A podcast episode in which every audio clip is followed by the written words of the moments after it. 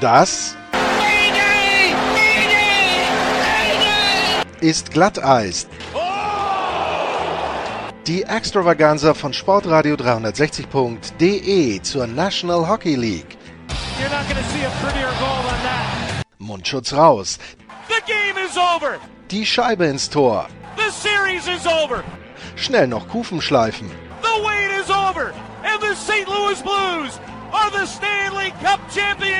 Und hier ist euer Gastgeber, Lars Marendorf. Hallo Hockey-Fans und willkommen bei Glatteis, dem NHL Talk. Es wird mal wieder Zeit, über die National Hockey League zu reden und ja, heute geht es um zwei große Themenblöcke. Zum einen ist da der November, es gibt meine Top 5, es gibt meine Bottom 5 wieder, was hat mir gefallen, was hat mir nicht gefallen im November. Und dann natürlich das große Thema, kurz vor Weihnachten, der erste richtige Blockbuster in dieser Saison. Taylor Hall geht von den New Jersey Devils in die Wüste zu den Arizona Coyotes. Und da gibt es dann im zweiten Teil eine Einschätzung von mir dazu, was ich mag, was ich nicht mag, was das Ganze heißen könnte für die Teams. Und ja, dann viel Spaß bei dieser Sendung. Los geht's, wie gesagt, Top 5, Bottom 5 für den November.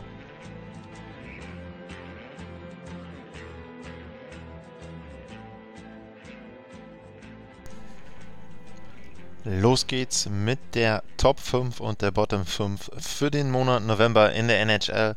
Und ich fange mal an mit einem Spieler, den man auch im Oktober hätte auswählen können, mit John Carlson von den Washington Capitals. Ähm, ja, sensationelle Saison bisher. Also er hat äh, schon einen sehr, sehr guten Start gehabt. Im Oktober 23 Punkte da in 14 Spielen, also überragend. Aber auch im November 14 Spiele, 14 Punkte. Also er ist im Moment on pace, äh, mehr als einen Punkt zu sammeln, mehr als 100 Punkte zu sammeln, äh, einen Punkt pro Spiel zu sammeln, mehr als 100 Punkte zu sammeln in der gesamten Saison. Also ja, sensationell, wenn man dann auch immer guckt, die Vergleiche, also welche anderen Verteidiger solche Zahlen aufgelegt haben, dann kommt man irgendwann ja Anfang der 90er und dann in die 80er rein, in die Oilers ähm, oder in ähm, ja, Spieler aus den äh, Pittsburgh Penguins Mannschaften in den 90ern. Also er bewegt sich schon auf sehr, sehr ähm, besonderem Terrain da. Und äh, dementsprechend, also John Carlson äh, für mich garantiert mit dabei bei den Top 5 für den Monat November. Und äh, ein, ein richtig großer Kandidat auf die Norris Trophy. Also ich meine, ähm, Alex Ovechkin hat da ja seinen eigenen Hasht Hashtag äh, schon für kreiert. Ähm, von daher, äh, ja, wer will da äh, Ovechkin widersprechen in dem Fall? Um, ähm, eben, wie gesagt, äh, John Carlson, um, großer, großer Kandidat für die Norris Trophy in dieser Saison. Und ähm, ja, wenn wir schon bei Norris Trophy sind, dann gibt es da auch einen Kandidaten für. Ähm, der ist aber nicht nur Kandidat für die Norris Trophy, sondern der ist aktuell der große Favorit äh, auf die Calder Trophy für den Titel des Rookie of the Year. Ähm, das ist Cale Makar ähm, von der Colorado Avalanche. Und ja, also wenn wir sagen, 14 äh, Punkte in 14 Spielen für John Carlson im November, äh, Makar hatte mal eben schlanke 16 Punkte in 14 Spielen als Rookie, ähm, sieben Tore dabei, also jedes zweite Spiel ein Tor und ähm, ja, dementsprechend also ähm, eher eine überragende Saison und man muss wirklich dazu sagen, für einen Rookie. Also das ist immer was Besonderes, wenn du als Verteidiger jung bist und dort reinkommst in die NHL, sich da zurechtzufinden. Er hat letzte Saison schon gezeigt, also das ist ja immer so ein bisschen das Komische. Er ist ein Rookie, hat aber letzte Saison schon Playoffs gespielt. Ähm, die Avalanche haben ihn ja dann ab Spiel 3 gehabt gegen die Flames und danach eben dann auch gegen die Sharks. Also er hat da schon äh, kräftig NHL-Luft, äh, nicht nur die Höhenluft in äh, Denver, sondern kräftig auch NHL-Luft geschnuppert. Und ähm, ja, Kel McCarr sicherlich ein sehr, sehr guter Spieler und ja, er könnte diverse Trophäen gewinnen, also Calder Trophy, Norris Trophy. Ähm, da gibt es die Möglichkeiten, also auch je nachdem, wie viele Strafzeiten er bekommt, dann auch bei anderen Trophäen dort äh, ja, etwas mit abzugreifen. Ähm, sensationelle Saison bisher für den jungen Mann äh, bei der Colorado Avalanche. Dann mein dritter ähm, Punkt in der Top 5, ähm, also nach Carlson und nach Makar, ist ein Stürmer und es ist ein deutscher Stürmer, es ist Dominik Kahun in diesem Fall. Ähm, der hat ja, relativ langsam begonnen ähm, bei den Pittsburgh Penguins, hatte dann auch so ein bisschen das Problem am Anfang der Saison oder vor der Saison sah es so aus, er könnte vielleicht in einer Reihe spielen mit Crosby, mit Malkin. Ähm, dann war Malkin verletzt, dann ne, hat er da nicht ähm, sehr gut gespielt in den ersten Reihen, hatte sechs Punkte in 13 Spielen im Oktober. ja, okay. Ähm, zwei Tore dabei, äh, hat dann aber im November in 13 Spielen, ebenfalls 13 Spiele dort, wirklich für ihn ähm, gute Zahlen aufgelegt. Fünf Tore, vier Assists, neun Punkte. Ähm, stand dann also eben nach 26 Spielen dort bei 15 Punkten, denke ich, sind ordentliche Zahlen. Da kommst du dann irgendwo, keine Ahnung, was weiß ich, 45 Punkte oder so am Ende der Saison raus. Ähm, ja, das ist schon was, ähm, wo du sagen könntest, das ist ähm, eine Zahl, äh, mit der kann er leben, äh, hat sich da dann, glaube ich, auch verbessert ähm, gegenüber dem letzten Jahr und ist im November gut in Gang gekommen. Von daher Dominik Kaun mein dritter Punkt äh, in meiner Top 5 Liste für den Monat November. Ja, und nachdem ich jetzt eben in dem Fall ähm, dort äh, ja ein paar äh, Spieler genommen habe, ähm, wähle ich jetzt für meine Punkte 4 und 5 bei der Top 5 zwei Teams aus. Ähm, kommen beide aus dem Westen. Und ähm, da sind zum einen erstmal zu nennen die Dallas Stars. Äh, die hatten 13 Spiele im November, haben davon 10 gewonnen, 2 verloren, einmal ähm, nach Overtime oder Penalty-Schießen verloren. Also insgesamt 21 Punkte. Und wenn man den Start gesehen hat, den sie hatten, ähm, dann war das schon eine sehr, sehr gute Verbesserung, die sie da hatten dementsprechend auch gut ins Rollen gekommen, was natürlich sehr schade ist, dass sie jetzt eben durch ja, die Entlassung von Jim Montgomery, der dann da eben auch nicht aufgrund von Performancegründen entlassen wurde, sondern weil er eben irgendetwas gemacht hat, was äh, der ja, den Standards der NHL und den Standards der Dallas Stars äh, widerspricht. Ähm, dementsprechend äh, wurde er da entlassen und ähm, ja, sehr, sehr schade, dass das passiert ist und äh, muss man mal gucken, wie sie jetzt dann entsprechend auch in den, äh, in den kommenden Wochen darauf reagieren, ob sie dann diese gute Form äh, weiterhalten können. Ähm, aber auf jeden Fall ein sehr, sehr guter Monat äh, November von den Dallas Stars und ja, das mein Punkt 4 äh, bei den Top 5 im Monat November und Punkt 5 sind die Winnipeg Jets. Ähm, da konnte man auch vor der Saison erwarten, Mensch, mit der Verteidigung, die die haben, ähm, Dustin Buffalo nicht mit dabei, viele Spieler, die ausfallen, die müssen dauernd durchrotieren, auch mit ähm, unbekannten und mit unbewährten Spielern auch dort in der Verteidigung, aber denen ist auch ein sehr, sehr guter äh, November gelungen. Die hatten 14 Spiele, 10 davon ebenfalls gewonnen, äh, genauso viele Punkte wie die Stars geholt, auch 21, einmal nach Overtime oder nach Penalty-Schießen verloren. Und ähm, da muss man auch sagen, da ist ähm, vielleicht so ein bisschen auch rauszuheben, ja, ein kleiner Glücksfall und wahrscheinlich auch ein Missverständnis äh, im äh, Hinblick auf die äh, Anaheim Ducks, was die da gemacht haben. Ich rede von äh, Lukas Spieser. Ähm, der ist nämlich, ja, im Grunde zufällig, würde ich fast eher sagen, in Winnipeg gelandet, ähm, denn äh, die Anaheim Ducks haben ihn verpflichtet. Sie hatten ihn ja ähm, schon mal unter Vertrag und ähm, er wurde von den äh, Islanders entlassen. Und äh, die Ducks haben eigentlich ihn dann als Free Agent verpflichtet. Und äh, ja, aber er musste dann äh, durch, die, durch den Waiver Draft durch und äh, da hat Winnipeg gesagt, hey, ähm, sehr schön, äh, wir brauchen Verteidiger, wir können jeden Verteidiger gebrauchen. Lukas Spieser ist jemand, ähm, der bewährt ist, das ist ein NHL-Profi, der kennt sich aus, der hat viel Erfahrung und den können wir richtig gut gebrauchen hier bei uns im Kader. Eben ohne Dustin Bufflin mit dem ganzen Theater da drumherum. Und dementsprechend haben die sich den geholt und ähm, ja, also Lukas Spieser äh, jetzt bei Winnipeg und der hilft ihnen sehr, sehr ähm, weiter. Also das ist ein richtig guter Pickup und wie gesagt, ja, letztes Team in meinen Top 5 sind damit die äh, Winnipeg Jets. Kommen wir zu den fünf Dingen, die ich nicht gut fand im November, meine Bottom 5. Und da geht's los mit den Toronto Maple Leafs, eine Mannschaft, die die Sommerpause mitbestimmt hat, äh, dort eben mal wieder mit einer ja, Vertragssituation und ähm, dann hatte man eben auch das große Tauschgeschäft im Sommer ähm, und da hat sich da Tyson Berry geholt und Nazem Kadri abgegeben an die Colorado Avalanche. Und dann hat man eben auch gedacht, ja, jetzt versuchen sie eben auch äh, ein bisschen anders vielleicht noch oder etwas besser noch den Stil zu spielen mit ihren offensiven Leuten, dass sie eben auch mit Barry jemanden haben, der von der Verteidigung aus dann ähm, dort das Spiel ins gegnerische Drittel tragen kann, der dafür sorgen kann, dass der Gegner nicht so häufig an den Puck kommt, also eben dann durch eigenen Puckbesitz, durch Kontrolle eben im gegnerischen Drittel im Prinzip offensiv zu verteidigen, dass ihnen das gelingen würde. Ähm, das ist ihnen nicht gesungen. Ähm, das hat dann eben auch ähm, zur Folge gehabt, dass Mike Babcock entlassen wurde. Komme ich auch gleich noch zu. der ist dann Thema im zweiten Punkt bei dem Bottom Five. Aber ja, also die,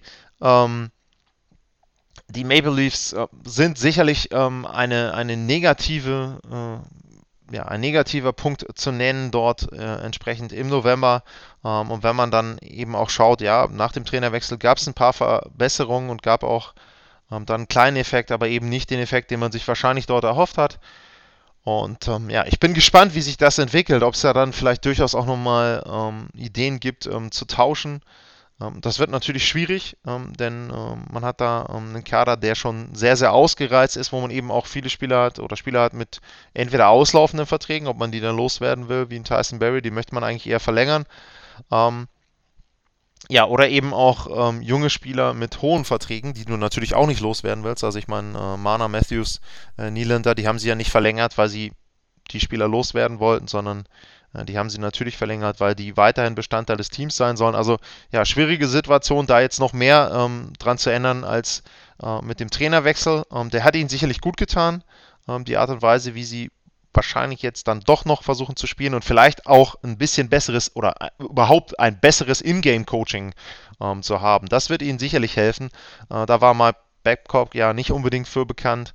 Ähm, da gab es eben dann auch sehr, sehr viel Kritik, dass er ja sehr, sehr stur an seinen äh, Reihen äh, festgehalten hat, dass er sehr, sehr stur auch an der Art und Weise, wie sie gespielt haben, äh, festgehalten hat. Also da gibt es sicherlich mehr Flexibilität jetzt, aber ähm, so den Rieseneffekt hat es bisher noch nicht gegeben und deswegen die Maple Leafs äh, bei mir der erste enttäuschende Punkt im Monat ähm, November. Ja, und Mike Babcock habe ich erwähnt, Coaches ähm, und das natürlich dann äh, eine Geschichte, die hat im Grunde dann ja fast den Rest des Monats und dann jetzt auch schon den äh, Anfang des Dezembers bestimmt. Die Coaches, ähm, es ging los mit Coaches Corner, ähm, will ich gar nicht groß drauf eingehen, ähm, weil ich ganz ehrlich sagen muss, dass Don Cherry für mich ähm, ja schon lange nicht mehr haltbar war und ich habe auch nie richtig verstanden, warum die Kanadier ihn äh, so geliebt haben und ihn so gut gefunden haben. Ähm, der Mann war, muss man leider so sagen, aus der Zeit rausgewachsen ähm, und äh, war nicht in der Lage, sich da wieder äh, reinzuholen. Und ähm, ja, selbst wenn man jetzt schon, es gibt ja dieses legendäre Video, wo er Dougie Gilmore da äh, in den 93er Playoffs irgendwie äh, dauernd lobt. Also damals war schon ein hm, bisschen unangenehm und äh, es wurde nicht besser seitdem. Also da hätte man schon lange handeln müssen.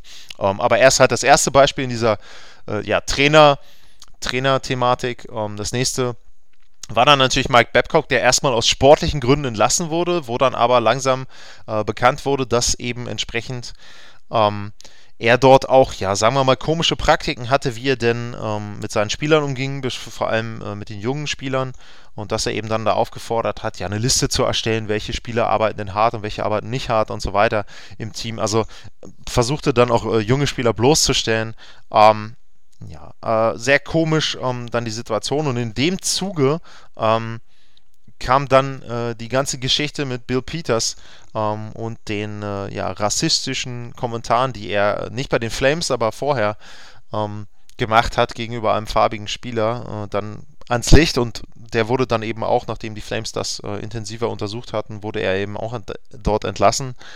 Und ähm, ja, es gab, stimmt, da gab es auch noch die Geschichte, ähm, wo dann äh, in Carolina ähm, dort auch eben eine Thematik ähm, war, wo er dann eben auch Spieler getreten hat, wohl während des Spiels auf der Bank. Also ja, ganz, ganz krudes Beschreibung davon Szenen und ganz, ganz komische Szenen. Also auch da ähm, ja, dunkle, dunkle Seiten ähm, vom Hockey und dunkle Seiten vom Coaching. Und ähm, ja, da hatte man schon ein bisschen Bauchschmerzen. Dann kam noch die Geschichte mit Jim Montgomery dazu. Ähm, da weiß ich jetzt gar nicht, ob das noch im November war, aber ich nehme es mal in den Themenkomplex mit rein.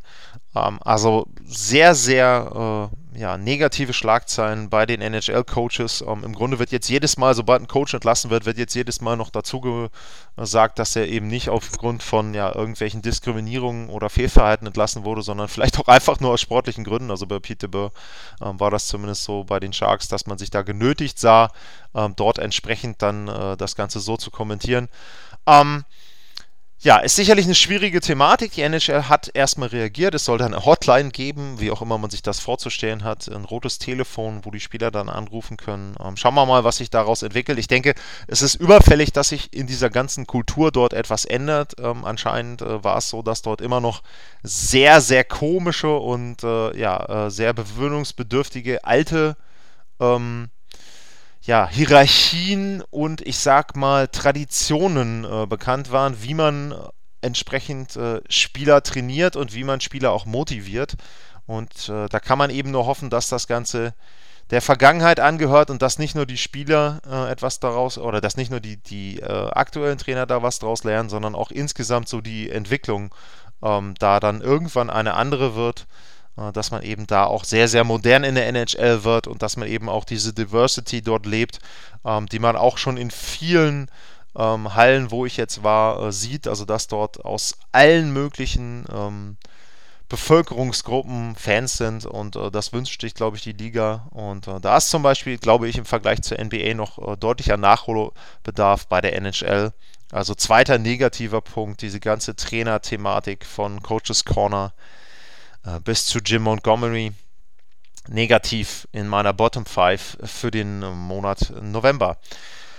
Ja, dann äh, hatte ich die New Jersey Devils äh, schon erwähnt beim Oktober und äh, man muss leider sagen, es ist kein Deut besser geworden. Im Gegenteil, es ist schlimmer geworden. Kommt ja dann nachher auch noch in der Sendung der Taylor Hall Trade. Also das hat ja einen Grund, äh, warum der dann abgegeben wurde.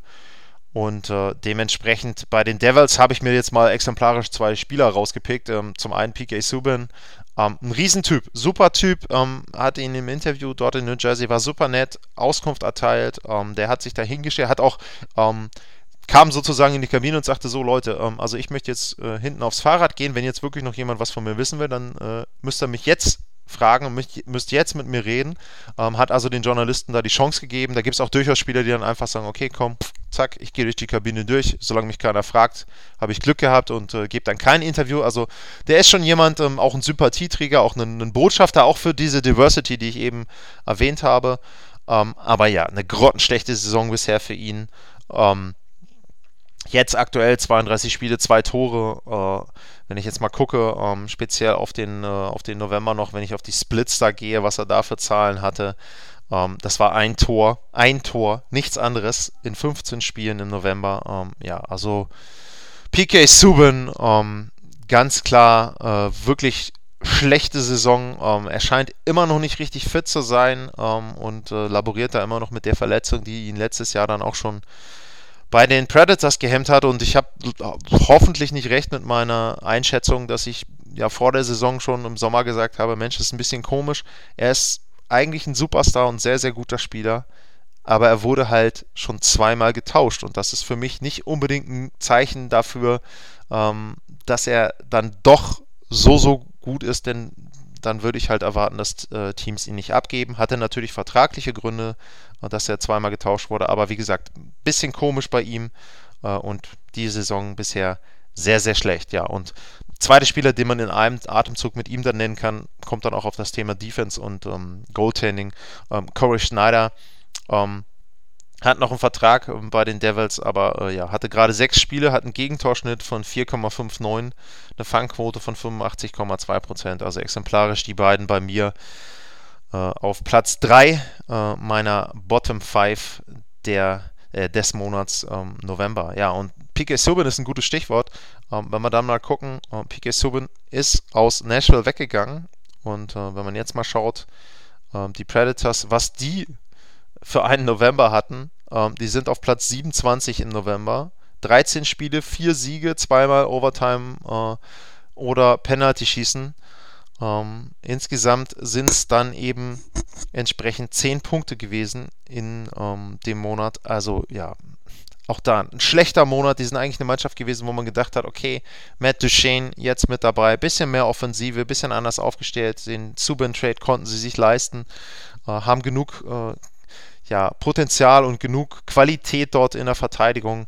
Aber ja, also ähm, die Predators kommen nicht ins Rollen und äh, da muss man eben sagen, für mich bisher eine richtige Enttäuschung ähm, in der Saison und speziell dann eben jetzt auch, wenn man sich den November anschaut. Und dann ähm, zweites Team direkt dahinter auf Platz 28 für mich im November, die äh, Montreal Canadiens. Ähm, da muss man eben auch sagen, die hatten ähm, einen ganz guten Start. Ähm, wenn ich mal zurückgehe auf den ähm, Oktober, ähm, da hatten sie 16 Punkte aus 13 Spielen. Das war okay. Das war auch so ein bisschen so was, was ich erwartet hatte. Vielleicht sogar ein bisschen mehr. Und im November war es dann auch nicht besonders gut. eben auch nur vier Siege, äh, so wie die Predators. die hatten dann ja, ähm, entsprechend, nee, ähm, noch zwei äh, Punkte mehr sich geholt, insgesamt zwölf dann, aber ja, also Montreal auch da im November keine gute Mannschaft. Ich hätte natürlich auch exemplarisch, ich meine, ich hatte im, im Oktober hatte ich die äh, Tampa Bay Lightning genommen, die waren im November jetzt auch nicht so megamäßig gut. Ähm, einziges Team, was ich im Oktober hatte, was sich wirklich verbessert äh, hat, waren die Sharks. Die hatten einen sehr guten November. Ähm, ja, hat dann auch nicht so besonders lange gehalten, aber da kommen wir dann zu, wenn ich über den Dezember rede äh, in einer der nächsten Ausgaben. Ja, wie gesagt, jetzt eben meine Bottom 5 ähm, sind die Maple Leafs, die Predators, die Montreal Canadiens, PK Subban und Corey Schneider nochmal exemplarisch für die Devils und dieses ganze Coaching-Trainer-Thema äh, in der NHL. Also das waren die negativen Highlights, wenn man so will, dann im Monat November. Ja, und äh, New Jersey hatte ich eben erwähnt. Gleich geht's weiter nach einer kurzen Pause mit der Analyse vom Taylor Hall Trade. Bis dann.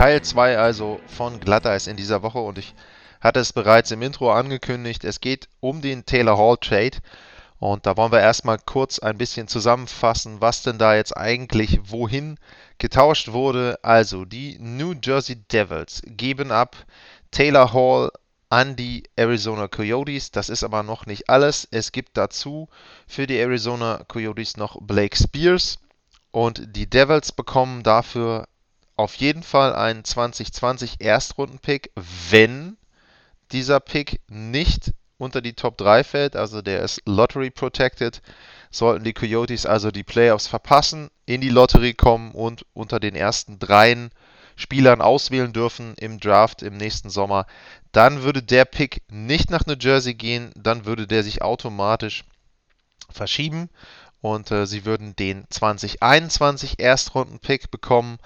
Äh, was ich nicht ganz verstehen kann, ist, was mit dem Pick dann passiert, den sie auch bekommen sollen. Ähm, es gibt noch einen Drittrunden-Pick, eigentlich erst einmal aus 2021, den New Jersey erhält. Da sind aber Conditions dran.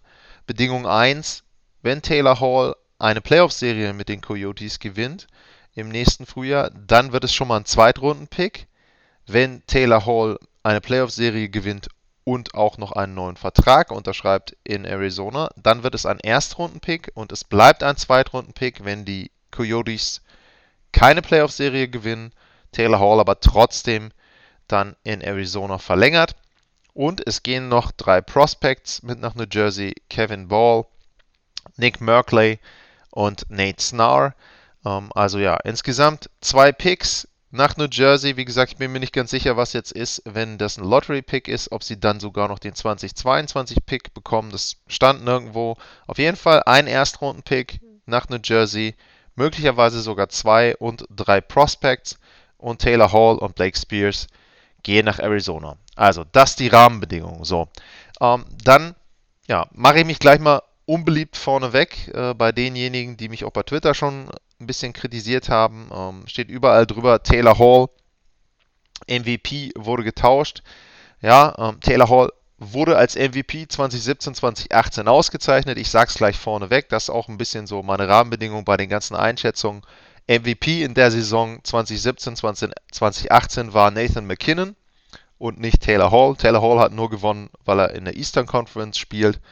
Und ich glaube, wenn man sich auch mal anguckt, wie die Playoffs 2018 gelaufen sind, die Saison 18-19, die Playoffs 2019 und auch diese Saison, äh, da sieht man, glaube ich, deutlich, dass Nathan McKinnon auch 2017-18 die Auszeichnung hätte bekommen müssen. Hat er nicht. Taylor Hall ist ein MVP.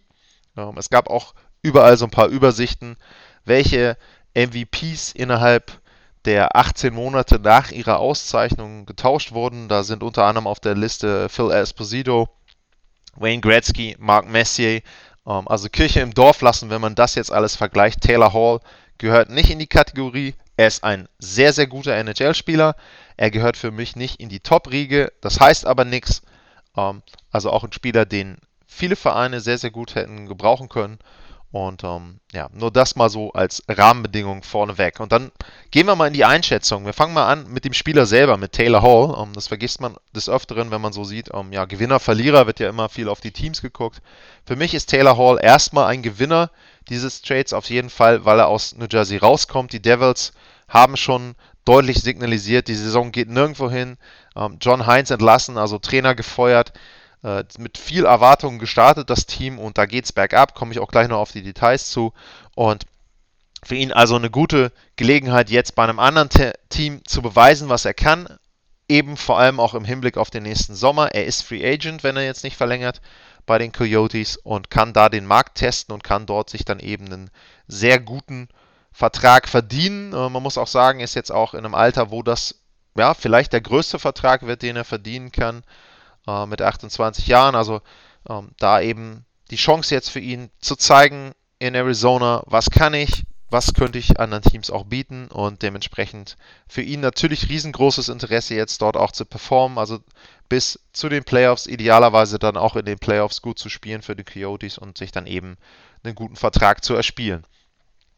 Das also erstmal so die Einschätzung in Richtung Spieler. Er passt auch gut rein, auch das ist immer ein wichtiger Punkt. Ist jetzt nicht so, dass die Coyotes äh, drei Left Wings haben äh, in ihrem Roster, die jetzt da mit ihm konkurrieren um die Reihe 1, sondern ähm, er ist deutlich dann ähm, der beste äh, Wing, äh, zumindest auf Left Wing, ähm, kann dann eben auch wahrscheinlich in einer Reihe spielen mit Phil Kessel zusammen.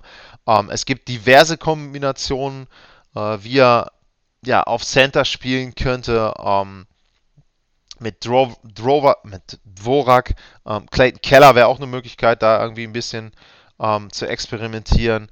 Ähm, also verschiedenste Kombinationen sind möglich für die Coyotes und deswegen, ja, ich finde es einen guten Trade. Ähm, er passt da rein für ihn als Spieler und äh, Taylor Hall sicherlich ein Gewinner in diesem Tauschgeschäft.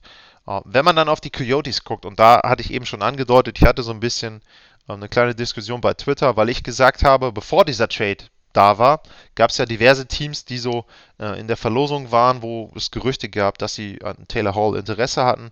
Und ähm, zu dem Zeitpunkt, wo ich das Ganze so ein bisschen eingeschätzt habe für mich, waren eben dabei unter anderem die Florida Panthers, Colorado Avalanche und die St. Louis Blues.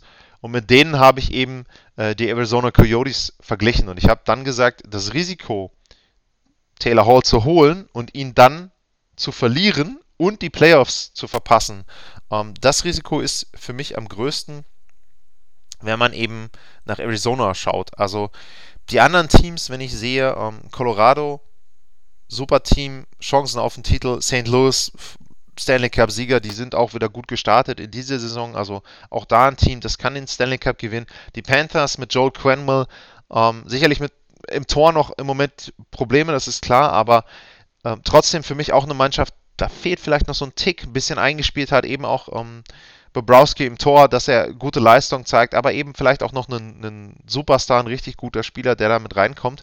Und dann wäre das auch ein Team, äh, das ich als Titelkandidat sehen würde. So, das ist bei den Coyotes auch mit Taylor Hall für mich nicht so. Selbst mit dem Goaltending, was sie haben, Darcy Camper, Antti Ranta, sehr gute Kombination. Ähm, hab auch gibt diverse Einschätzungen, dass es vielleicht ähm, ja, eine der besten Kombinationen ist in der NHL, vielleicht nach Boston. Und ja, sie sind auch ein gutes Team. Sie werden wahrscheinlich jetzt auch mit Taylor Hall die Playoffs erreichen.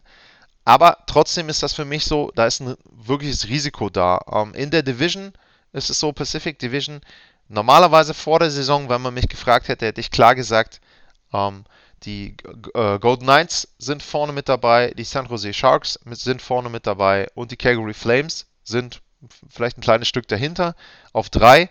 Ähm, jetzt gab es diverse Probleme. Die Knights im Moment im kleinen Slump immer noch so die, die gesamte Saison über. San Jose ist ähm, ja ganz, ganz schlecht gestartet. Das Goaltending, was letztes Jahr schon nicht besonders gut war, ist noch schlechter geworden. Und die haben eben auch schon ihren Trainer entlassen. Calgary auch einen Trainer entlassen aus anderen Gründen, also nicht unbedingt aus Performance-Gründen dort. Ähm, aber auch die in einer kleinen Krise und dementsprechend, ja, ist die Pacific Division ein bisschen offen. Die Oilers haben natürlich ähm, da schon äh, sich sehr gut positioniert, aber eben auch die Coyotes. Und ähm, ja, jetzt mit Taylor Hall sehe ich das Risiko, wenn man das Ganze dann bewertet, nicht so hoch, dass sie die Playoffs verpassen. Dementsprechend kann man zumindest sagen, sie haben dann, ja, ich sag mal, das erste kleine Ziel erreicht. Wenn sie mit ihm in die Endrunde kommen, dann ist schon das erste kleine Ziel erreicht. Dann haben sie auch ihrem Markt gezeigt, okay, wir tun jetzt alles. Ähm, wir haben im Sommer Phil Kessel geholt, wir haben jetzt äh, Taylor Hall geholt per Tauschgeschäft und wir glauben an dieses Team und wir glauben auch an das Team, so wie es konstruiert ist. Deswegen, auch das ein riesigen, riesiger Punkt, ein riesiger Pluspunkt für die Coyotes, haben wir keinen Spieler vom aktuellen Roster abgegeben. Also auch das wichtig. Der Kader bleibt so wie er ist, eingespielt. Du hast auch keine komische Stimmung in der Kabine, weil jetzt plötzlich von dem einen der beste Kumpel weg ist, weil er jetzt für Taylor Hall in New Jersey gelandet ist, sondern der Kern der Mannschaft, der NHL-Kader bleibt unangetastet. Sehr, sehr wichtig für die Coyotes. Und das ist ein Signal eben nach innen, in den Verein, aber auch in ähm, Arizona, in Glendale. Hey, wir wollen hier was aufbauen, wir wollen hier was erreichen. Wir gehen auch mal ein Risiko ein. Das Risiko ist einschätzbar, weil sie halt keinen NHL-Spieler abgegeben haben. Es sind natürlich Prospects. Und ähm, was vor allem ein riesiger Punkt ist, wo man im Moment noch gar nichts zu sagen kann, sind die Draft Picks. Komme ich dann äh, gleich bei New Jersey noch mit dazu. Ja, aber ansonsten ist es eben so ähm, für die Coyotes ein wirklicher Gewinn erstmal, aber für mich auch ein Riesenrisiko. Wieder der Vergleich zu den anderen Teams, St. Louis, Florida, ähm, Colorado, die haben alle für mich auf jeden Fall von vornherein sehr, sehr gute Karten, einen Spieler wie Taylor Hall, wenn er dahin wechselt, zu verpflichten und ihm auch einen langfristigen Vertrag dann zu geben und den ähm, dann auch durch ihn äh, unterschreiben zu lassen. Also er nimmt das Angebot dann an.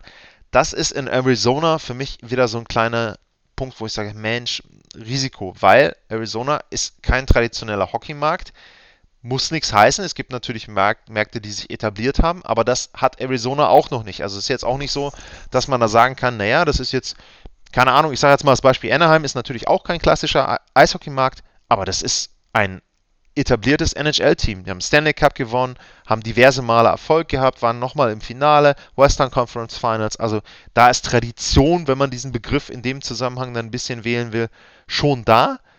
Das gibt es in Arizona so noch nicht. Hatten mal einen Run ins Western Conference Final, okay, aber ansonsten ist das schon relativ bleak, äh, was dort an Geschichte da ist und da ist es dann schon so, Taylor Hall sagte ja auch bisher, ähm, hört sich das zwar an, aber eigentlich, sagte auch sein Agent, ist das Ziel im Sommer, sich erstmal die Angebote der anderen Vereine anzuhören. Muss man eben schauen, wer ihm da was bietet, wer ihm da auch welche Chancen bietet. Sicherlich hat Arizona auch einen interessanten Kader für ihn. Clayton Keller habe ich erwähnt. Ähm, Phil Kessler hat ja auch noch ein bisschen Vertrag. Also auch da Spieler, mit denen er zusammenspielen kann. Er passt eben auch von den Spielern her gut rein. Und ähm, dementsprechend ja durchaus ähm, wesentlich besser als das, was ich erwartet habe an Trade für die Coyotes. Deswegen auch da klare Gewinner für mich. Trotzdem, man darf die Risiken nicht vergessen. Sie können immer noch die Playoffs verpassen. Dann geht der Draft-Pick dieses Jahr äh, weg ähm, als, als Lottery-Pick. Ähm, wenn er nicht Top 3 ist. Also da ein großes Risiko. Und sie können natürlich Taylor Hall auch im Sommer dann verlieren. Aber da eben dann auch die Einschränkung, haben sie drei Prospects abgegeben und im Zweifel dann zwei Draft Picks. So. Und letzte, dritte Partei im Bunde, die New Jersey Devils.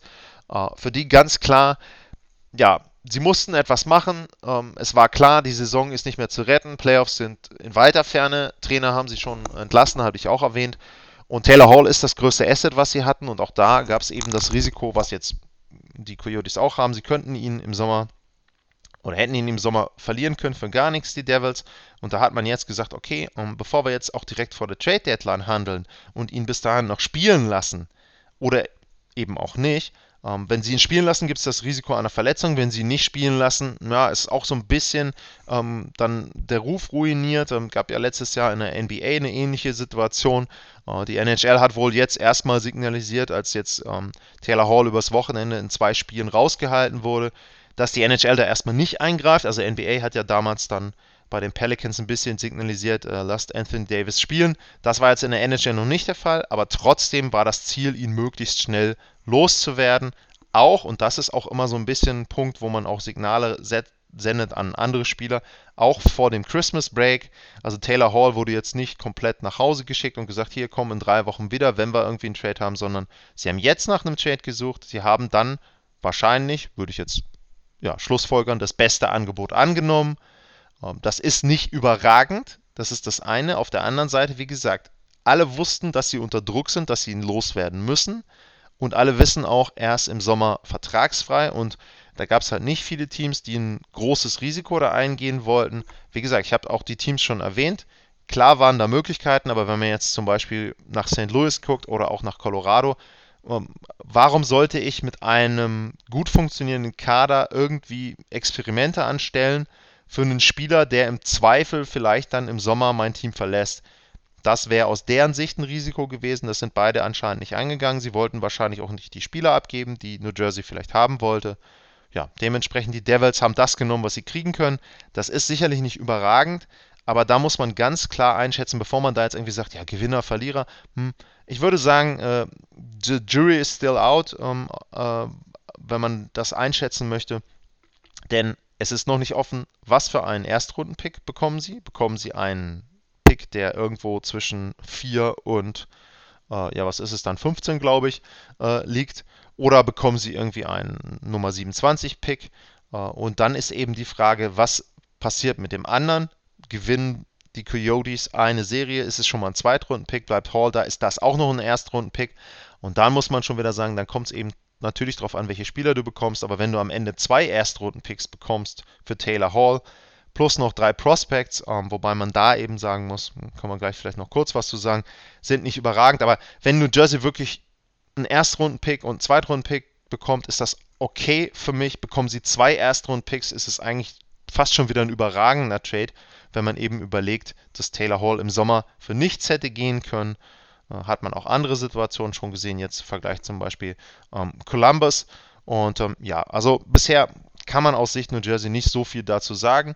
Ähm, ich hatte eben kurz erwähnt, äh, die Spieler, ähm, die sie bekommen haben, also richtige äh, Insider-Informationen habe ich da nicht, aber das, was ich ähm, so recherchiert habe und gesehen habe jetzt, ähm, Kevin Ball, ähm, der Verteidiger, ist 6'6, 6'7, also vergleichsweise groß, ähm, ist wohl auch jemand, wo man sagt, hey, der kann die NHL schaffen, aber eben auch jemand, wo man eben dann auch sagt, okay, das ist ein, ähm, ja, einer für die dritte Defensivreihe, Third Pairing Defenseman, mehr dann aber auch nicht.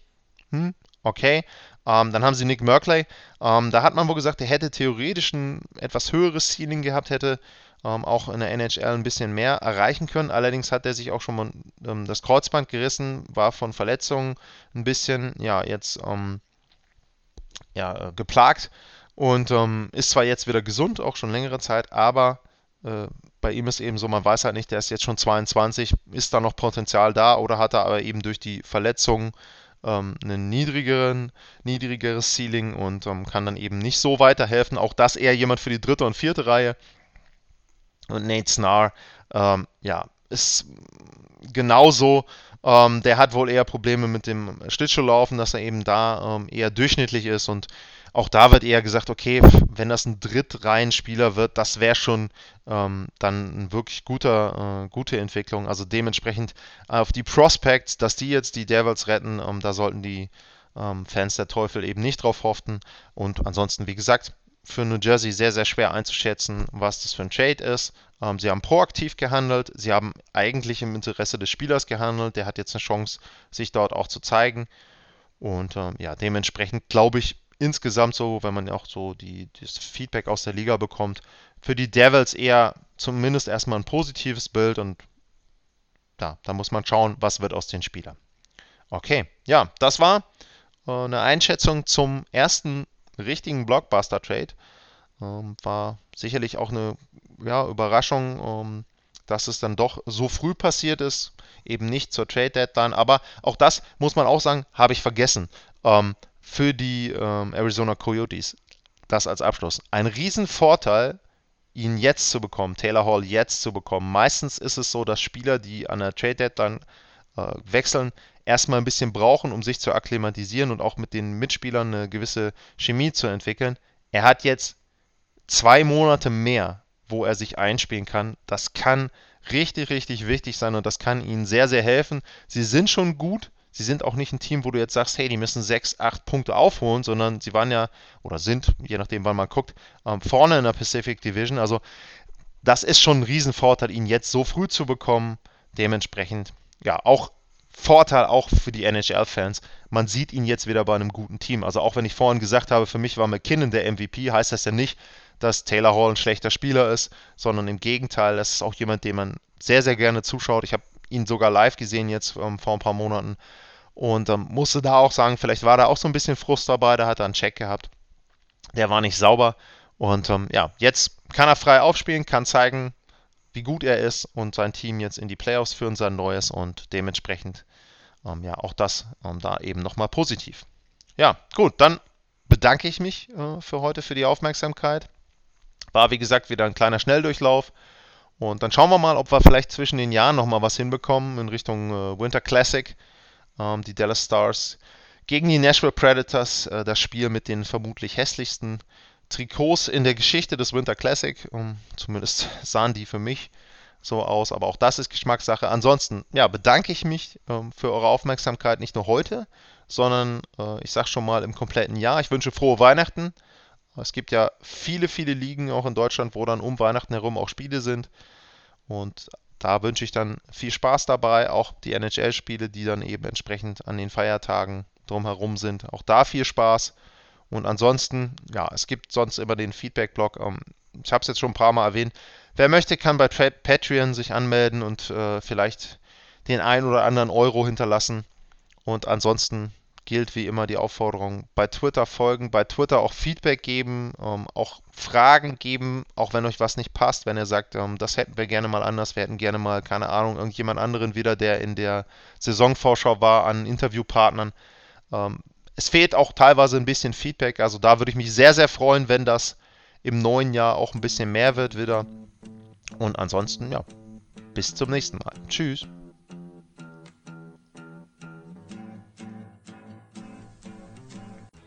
Das war Glatteis, die Extravaganza von Sportradio 360.de zur National Hockey League. Folgt uns auf Twitter, liked uns auf Facebook, abonniert uns auf iTunes.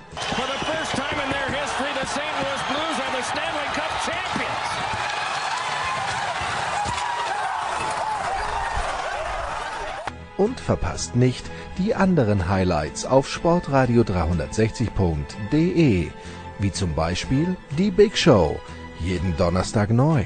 Good morning, good afternoon and good night Boston!